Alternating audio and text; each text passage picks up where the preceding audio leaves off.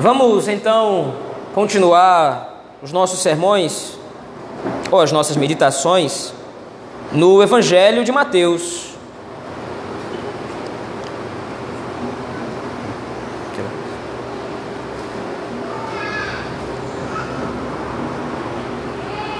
Evangelho de Mateus, capítulo de número 8. A última sessão deste capítulo 8, que vai do verso 28 ao verso 34.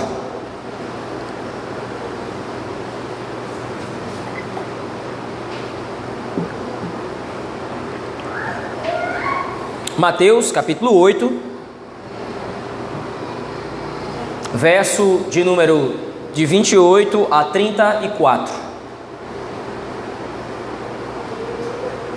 Assim nos diz o Evangelho de Deus.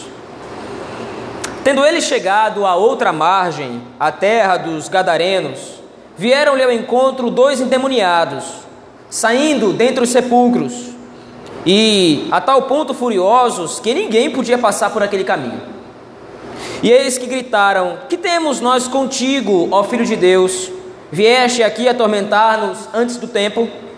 Ora, andava pastando não longe deles uma grande manada de porcos. Então os demônios lhe rogavam: Se nos expele, expeles, manda-nos para a manada de porcos. Pois ide, ordenou-lhes Jesus.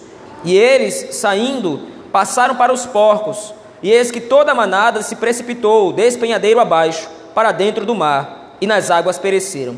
Fugiram os porqueiros e, chegando à cidade, contaram todas estas coisas e o que acontecera aos endemoniados. Então, a cidade toda saiu para encontrar-se com Jesus, e vendo, lhe rogaram que se retirasse da terra deles. Amém. Vamos orar ao nosso Senhor. Deus Pai Todo-Poderoso, Criador dos céus e da terra, Jesus Cristo, Filho unigênito do Pai, Espírito Santo, Divino Consolador da Igreja e Mestre da Escritura, oramos ao Senhor, ao Deus Triuno, pedindo que este mesmo Espírito nos ilumine o entendimento para compreendermos o texto sagrado. Tem misericórdia de nós, Senhor, e nos ajuda. Assim oramos no nome de Jesus Cristo, teu Filho. Amém. Meus irmãos, como nós já temos acompanhado ah, Mateus tem um modo muito peculiar de registrar o Evangelho do Senhor Jesus Cristo. Esta é a terceira sessão em que Mateus está registrando a autoridade e o poder do nosso Senhor Jesus Cristo. Como nós vimos, a primeira sessão do capítulo 8, que vai do verso de 1 a 17, Mateus registrou a autoridade de Cristo sobre as enfermidades e demonstrou como o Senhor, então, é o nosso redentor, aquele que nos purifica delas. Depois disso, então, do verso 23 ao verso 27, a segunda sessão deste capítulo em que Mateus demonstra o poder de Cristo, Mateus demonstra o poder do Senhor sobre a própria criação, a autoridade de Cristo sobre as coisas criadas, sobre aqui, nesse caso, os ventos e os mares. E agora, Mateus está demonstrando mais uma vez, uma outra sessão, em que Cristo é demonstrado como tendo poder sobre alguma coisa. A intenção de Mateus é crescer ou progredir a sua narrativa até que fique evidente que o reino dos céus havia de fato chegado e que Cristo Jesus é o rei prometido. Então, para isso, Mateus está desenrolando de maneira muito específica e de maneira muito detalhada cada uma dessas narrativas. Porém, quando nós chegamos especificamente na sessão em que o Senhor Jesus Cristo expulsa esses demônios, nós temos uma diferença entre as narrativas de Marcos e as narrativas de Lucas. Se você observar aqueles dois textos, nós vamos ver que tanto Marcos quanto Lucas detalham de maneira muito mais aprofundada essa situação. Por exemplo, na narrativa de Marcos e Lucas, há um diálogo entre um homem que havia sido também liberto ah, dos espíritos malignos. Na narrativa de Mateus, são dois endemoniados que aparecem. Em Lucas e Marcos, é apenas um. O ponto aqui então é que Mateus englobou os dois personagens, ou seja, os dois endemoniados, enquanto que Lucas e Marcos estavam preocupados em narrar o diálogo de Cristo com aquele homem que foi liberto e de como aquele homem, então, querendo seguir a Cristo, é exortado pelo Senhor a voltar para sua família e testemunhar dos milagres do reino e testemunhar da graça do Senhor ao seu favor. Então, em comparação com Lucas e Marcos, Mateus é muito resumido nesse episódio. Ele apenas detalha ah, alguns pontos em específico nesse texto, mas em comparação com os dois outros relatos dos evangelhos, ele é muito mais sucinto, exceto por um detalhe. Veja aí a partir do versículo 28 e 29. Ah, o primeiro ponto em questão aqui, que aparece no versículo 28, é a progressão geográfica de Cristo. Veja, Cristo vai, vai percorrer todo um caminho até Jerusalém. Ele vai passando pelas cidades, Sidom, Tiro, Betsaida, Cafarnaum, até que ele chega em Jerusalém, quando Cristo vai demonstrar o maior dos seus sinais. E por que de fato o reino dos céus havia chegado? Ele vai lá ser morto, ele vai ser sacrificado em Jerusalém. Mas então agora ele chega numa província específica, que é a cidade de Gadara. E nesse, nessa localidade há aí o relato, conforme o versículo 28, em que dois endemoniados habitam ou estão pelo menos residindo ali nos sepulcros, um lugar onde ninguém quer ir, um lugar desabitado. E esses endemoniados, eles reagem de uma maneira muito específica ao verem Cristo, que é também um detalhe que Mateus ressalta, que não relatou nem Marcos, nem Lucas. Veja aí o versículo 29 quando eles encontram, quando eles encontram a Cristo, eles gritam: Que temos nós contigo, ó Filho de Deus? Em primeiro lugar, a perspectiva que Mateus quer demonstrar aqui é que os próprios demônios reconhecem quem é Cristo. Não há dúvida, não há nenhuma pergunta, não há uma insinuação do contrário. Assim como o diabo, quando nós vimos, por exemplo, no capítulo 4, também tem total certeza de quem é o Senhor Jesus Cristo. Ele é o Filho de Deus, ele é o Messias prometido, ele é aquele que foi enviado da parte do Pai para inaugurar o seu reino e subjugar os adversários. Que é a preocupação dos endemoniados, ou pelo menos a preocupação dos demônios, na fala em seguida. Mas veja, a pergunta dos demônios para Cristo aqui também é uma pergunta muito específica. Vieste-nos ou vieste aqui atormentar-nos antes do tempo? Somente Mateus registra essa pergunta. Lucas e Marcos não fazem esse detalhamento. A perspectiva então de Mateus é específica porque ele está preocupado em expor que o reino dos céus havia de fato chegado. E os próprios, os próprios demônios, aliás, estão constatando esse fato. Mais à frente, no capítulo 16, nós vamos ver que Mateus desenvolve melhor esse argumento quando Cristo, por exemplo, se encontra com alguns fariseus. E os fariseus agora, vendo Cristo expulsar demônios, dizem que Cristo está expulsando demônios pelo poder de Beuzebu, que seria na cultura deles o maioral ou o príncipe dos demônios. Mas Cristo rebate essa acusação dos fariseus dizendo: "Olha, se eu expulso demônios pelo espírito de Deus, é chegado o reino de Deus sobre vós." é exatamente o mesmo, mesmo argumento que Mateus está usando aqui. O fato de os demônios estarem preocupados em Cristo já ter vindo com o demonstrativo de adiantamento dos tempos é um sinal claro e evidente de que o reino dos céus havia de fato chegado.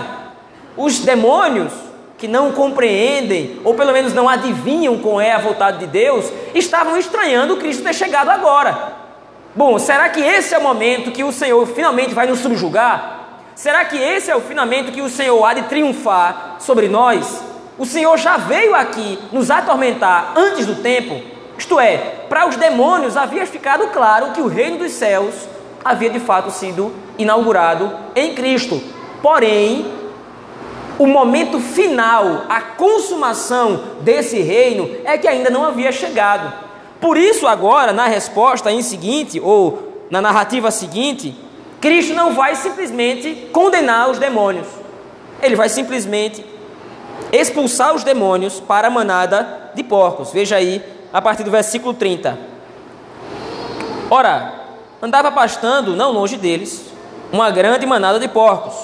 Então os demônios lhe rogavam: Se o Senhor nos expulsa, se o Senhor nos expele, manda-nos para a manada de porcos. Pois ide, ordenou-lhes Jesus. Por que Cristo aceita a proposta dos demônios aqui?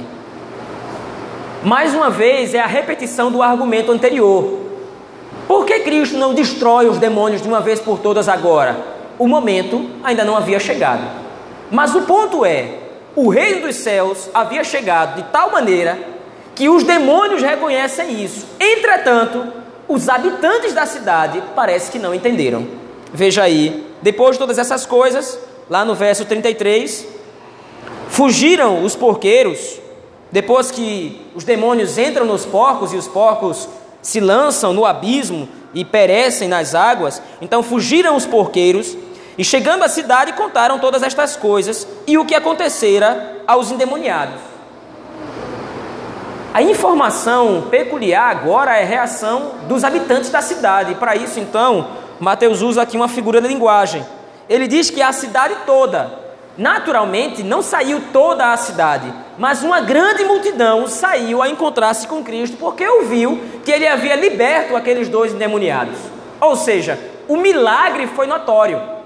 Como Marcos e Lucas registram, e Mateus também registra aí no versículo 22, Aqueles, no versículo 28, aqueles endemoniados, eles perturbavam e causavam tanto terror naquela cidade que ninguém podia mais passar por aquele caminho, porque sabiam que haviam dois endemoniados ali. E se alguém passasse por aquele caminho, de repente poderia ser ferido ou morto pelos demônios. Então agora, Cristo chega, expulsa os demônios, os demônios se submetem a Cristo, eles saem, entram nos porcos, os porcos se precipitam e toda essa confusão é chegada então aos ouvidos dos habitantes de Gadara. Mas veja, como o texto mesmo diz, ninguém podia deter aqueles endemoniados. O milagre aqui que Cristo realiza, ele não passa despercebido. É realmente um grande sinal do Senhor. Mas qual é a reação dos cidadãos? Então toda a cidade, verso 34. Então toda a cidade a cidade toda saiu para encontrar-se com Jesus. E vendo, lhe rogaram que se retirasse da terra deles. Veja, Marcos e Lucas aqui, como disse, eles são um pouco mais detalhados. E eles, ou detalhistas. E eles dizem que os habitantes da cidade de Gadara ficaram aterrados de medo, ou possuídos de grande terror. Na narrativa seguinte, ou na narrativa anterior, no verso 27, o texto começa dessa forma: E maravilharam-se os homens, os seus discípulos, aqueles que estavam com ele, dizendo: Quem é este que até os ventos e o mar lhe obedecem? Então agora você tem um contraste de reação. Os discípulos, no verso 27, se maravilham com o milagre de Cristo e até não entendem quem é esse que até o vento e o mar lhe obedecem. O reino dos céus de fato chegou. Ele tem poder até mesmo sobre a criação. Ou seja, os discípulos no verso 27 começam a entender quem de fato é Cristo. E agora se maravilham diante da presença do Senhor, diante do seu poder. Os habitantes de Gadara, por outro lado, também testemunharam, ou pelo menos ficaram sabendo, de um grande milagre. Mas eles são possuídos de terror. E o que é que eles fazem? Eles expulsam Cristo da terra. Há dois princípios muito claros que Mateus quer trabalhar nessa seção do seu evangelho. O primeiro deles é direcionando uma aplicação pastoral aos escritores, aos leitores do seu texto. Aqueles que vão ler o seu evangelho estão agora diante de uma narrativa que demonstra que o reino dos céus havia chegado. Lembre-se, esses irmãos estão sendo perseguidos pelo Estado romano. E agora Mateus escreve: olha, os próprios demônios se submeteram a Cristo. Por que, que vocês acham que César ou Roma vai poder fazer alguma coisa contra vocês que o próprio Deus antes não permita? Deus tem autoridade sobre as enfermidades em Cristo, Cristo tem autoridade sobre a criação e Cristo tem autoridade sobre os demônios. Ele é o rei prometido. Ao nome de Cristo se submete tudo. Debaixo da ordem de Cristo dobra-se todo o joelho. A vontade do Senhor dobra até mesmo os demônios, que são seus mais ferrenhos adversários. Vocês precisam ter confiança na adversidade, de que absolutamente nada nesse mundo pode de, pode de fato fazer frente a Cristo, pode desafiar a Cristo. Mas por outro lado, o segundo princípio que Mateus deixa claro aqui é de que os sinais não geram fé no coração. Os milagres de Cristo não produzem fé salvadora no coração. Se esse fosse o ponto, agora os habitantes de Gadara estariam adorando a Cristo. Ora, realmente é chegado o reino de Deus sobre nós. Nós temos visto o quanto esse homem ele é de fato o filho de Deus, e agora esse milagre é a prova cabal disso. E agora então nós vamos nos render a Cristo, nós vamos servir ao Senhor, porque ele de fato é o Salvador, e isso ficou claro para nós através desse milagre. Não é isso que acontece. Dessa forma, meus irmãos, as aplicações do texto de Mateus, capítulo, de, capítulo 8, verso de 8 a 32, esses princípios abordados pelo evangelista aqui ampliam para nós o quadro através do qual nós vemos Cristo como Rei prometido. Mas esses dois princípios servem para nós de aplicações. Eu gostaria de encerrar esse texto fazendo essa apenas fazendo essa consideração com apenas duas aplicações. A primeira delas é de que o reino dos céus é uma realidade iminente. O reino dos céus não somente já chegou, como está sendo agora inaugurado, até que seja publicado por Cristo na sua segunda vinda. Diante da oposição de um mundo tão rebelde quanto o que nós vivemos, os cristãos do passado também sofreram muitas perseguições. Os cristãos do passado sofreram diversas adversidades. Certamente, por trás de toda essa perseguição estava o reino das trevas. Nós vimos, por exemplo, por obra do nascimento de Cristo, ou por ocasião do nascimento de Cristo, no capítulo 2, o quanto Herodes estava sendo usado por Satanás como um instrumento de adversidade ou de oposição ao reino de Cristo. Quando Herodes ordena que todas as crianças de três anos para baixo sejam mortas, na verdade ele estava sendo usado como instrumento de Satanás para impedir o nascimento, ou pelo menos a maturação de Cristo, que era criança naquele momento. Por trás da ação opositora, por trás da perseguição, por trás de todo o sofrimento que o mundo infringe à igreja, certamente há um dedo de Satanás nisso tudo que tenta potencializar o pecado no coração dos homens para oprimir o povo de Deus. A culpa não pode ser depositada toda em Satanás, mas certamente ele é o grande arquiteto, ou pelo menos está por trás de muitas dessas perseguições. Nós temos experimentado isso no dia a dia, meus irmãos. Nós temos visto isso no dia a dia. A política, a cultura, as filosofias, as ideologias, os costumes pagãos do mundo, tudo isso são instrumentos, todas essas coisas têm sido usadas como instrumentos de Satanás para oprimir a igreja. O povo de Deus jamais vai se dobrar ante os princípios do mundo. O povo de Deus jamais vai concordar com as práticas mundanas lá fora. Então, certamente haverá guerra. Lembre-se que guerra é o princípio que vai dando movimento à história da redenção. E essa guerra não foi prometida por Satanás, essa guerra foi prometida pelo próprio Deus em Gênesis 3,15. É através da guerra, é através da oposição, é através da perseguição que Satanás muitas vezes provoca contra a igreja que o nome de Deus é glorificado. E Mateus demonstra isso para nós. Os próprios demônios estavam tentando se levantar contra Cristo. E nós vamos ver algumas outras passagens em que isso acontece. Nunca houve uma incidência tão grande de endemoniados e de possessos quanto na encarnação de Cristo, quanto por obra da vinda de Cristo.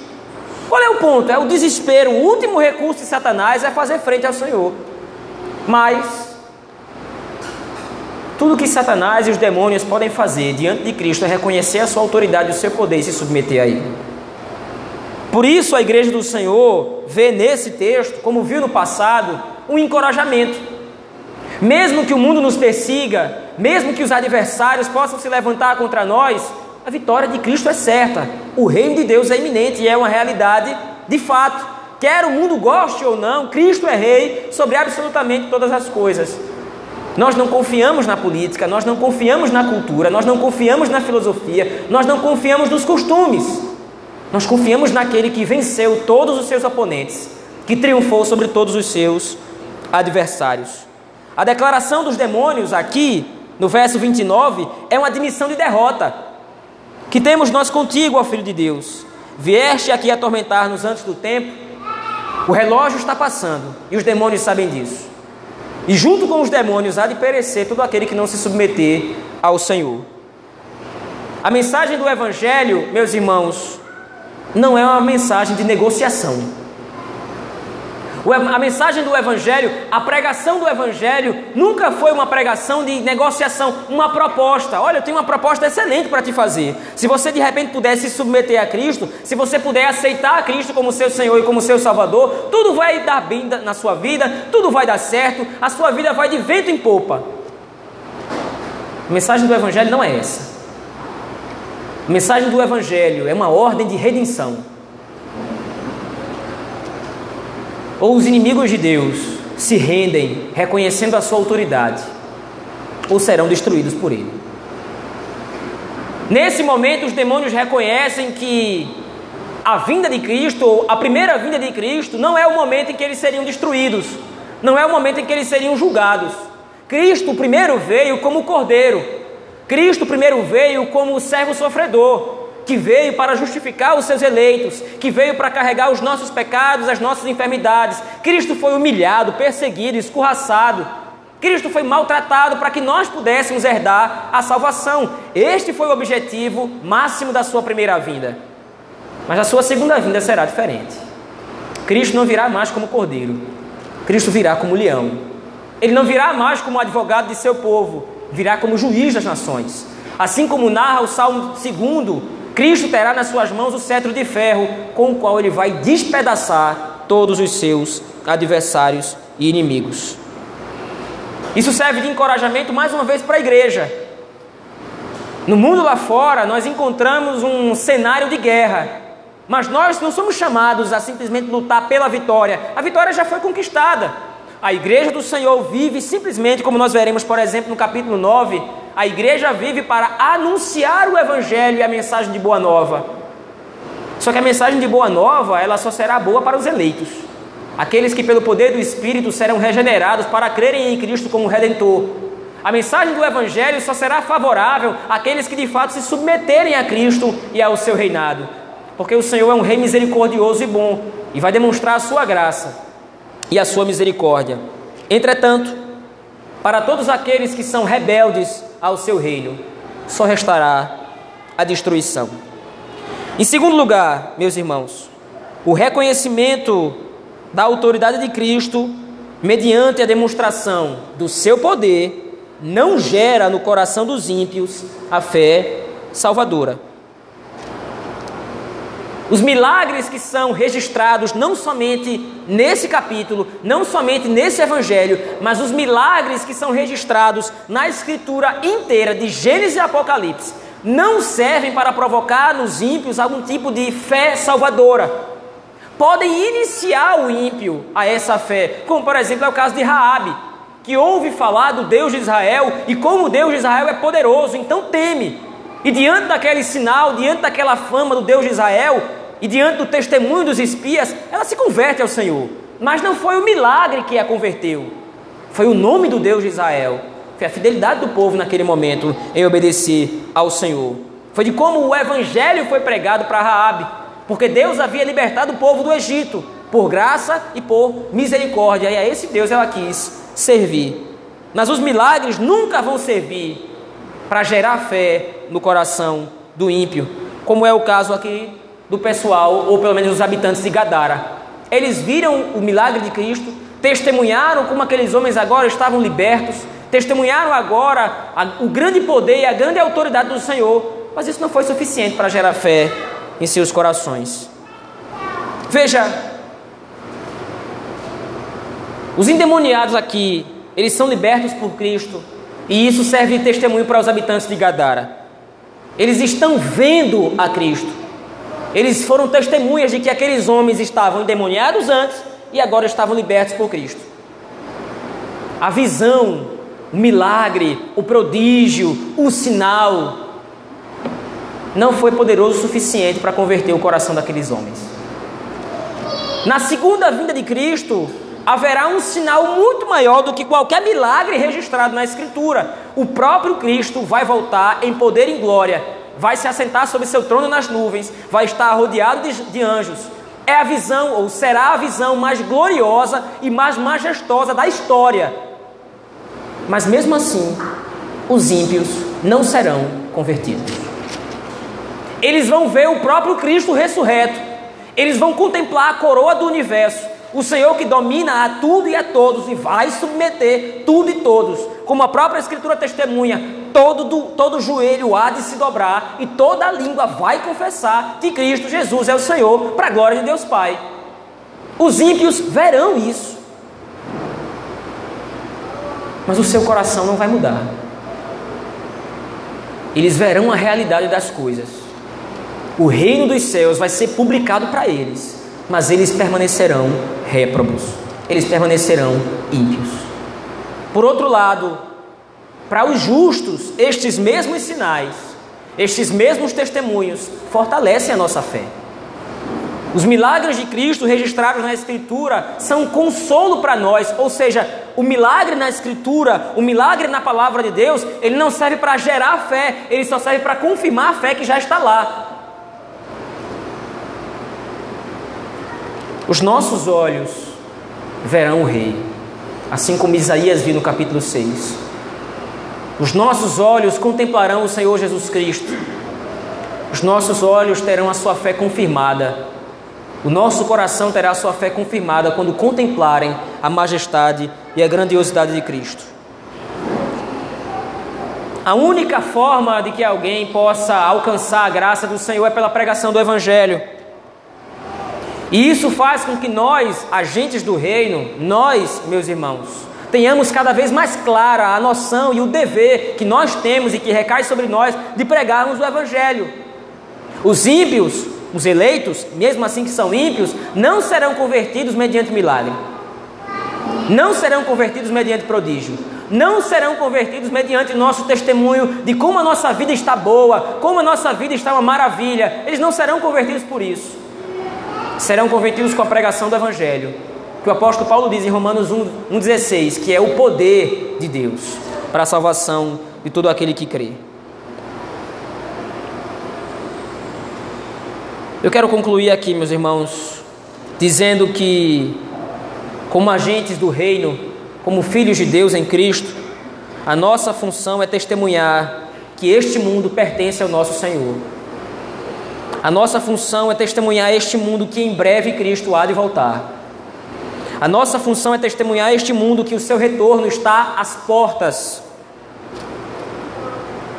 A nossa função é demonstrar para o mundo que não há oferta de rendição. A promessa da Escritura é clara. A promessa da Escritura é direta. Em Romanos capítulo 16, versos 20 o apóstolo Paulo diz: E o Deus da paz, em breve esmagará debaixo dos vossos pés a Satanás. Assim como os demônios viram, todo homem há de ver que o reino do mundo se tornou de nosso Senhor e do seu Cristo, e ele reinará pelos séculos dos séculos, como João vê em Apocalipse capítulo 11, verso 15. Nós possamos, contemplando esta obra, ter a nossa fé confirmada, ter a nossa fé fortalecida, porque nós adoramos e servimos ao Rei dos Reis e Senhor dos Senhores. Vamos orar ao Senhor, meus irmãos, nesse momento. Pai de amor e de graça, muito obrigado, Senhor. Muito obrigado porque nós deveríamos ser destruídos, nós deveríamos ser derrotados, porque nós éramos tão rebeldes quanto os ímpios, nós éramos teus inimigos, mas o Senhor foi bondoso, o Senhor nos rendeu pelo teu Espírito, subjugou a nossa vontade. E agora o Senhor abriu os nossos olhos para ver os nossos estados de miséria que estávamos antes e a glória que nos há de ser apresentada na vinda de Cristo. Como o Senhor há de derrotar e destruir todos os teus inimigos. Nós éramos teus inimigos, mas agora somos teus amigos. Senhor, nos ajuda, nos dá coragem e força para testemunhar do Evangelho, nos dá coragem para dizer a esse mundo que se renda a Cristo, nos dá coragem, nos dá intrepidez para que nós possamos pregar tua, o teu Evangelho, pregar as boas novas de arrependimento a este mundo e que os teus eleitos possam ouvir a pregação da tua palavra, Senhor, e possam se arrepender, correndo e se refugiando em Cristo, aquele que há de voltar, derrotando e destruindo todos os seus adversários. Tem misericórdia de nós, Senhor. Nos ajuda na caminhada. Confirma nossa fé. Através dos teus sinais registrados na Escritura, nós vemos o quanto o Senhor é poderoso, o quanto o Senhor é o Rei sobre tudo e sobre todos. Assim nós oramos no nome bendito de Jesus Cristo, teu Filho, no poder do Espírito Santo, a Deus o Pai. Amém.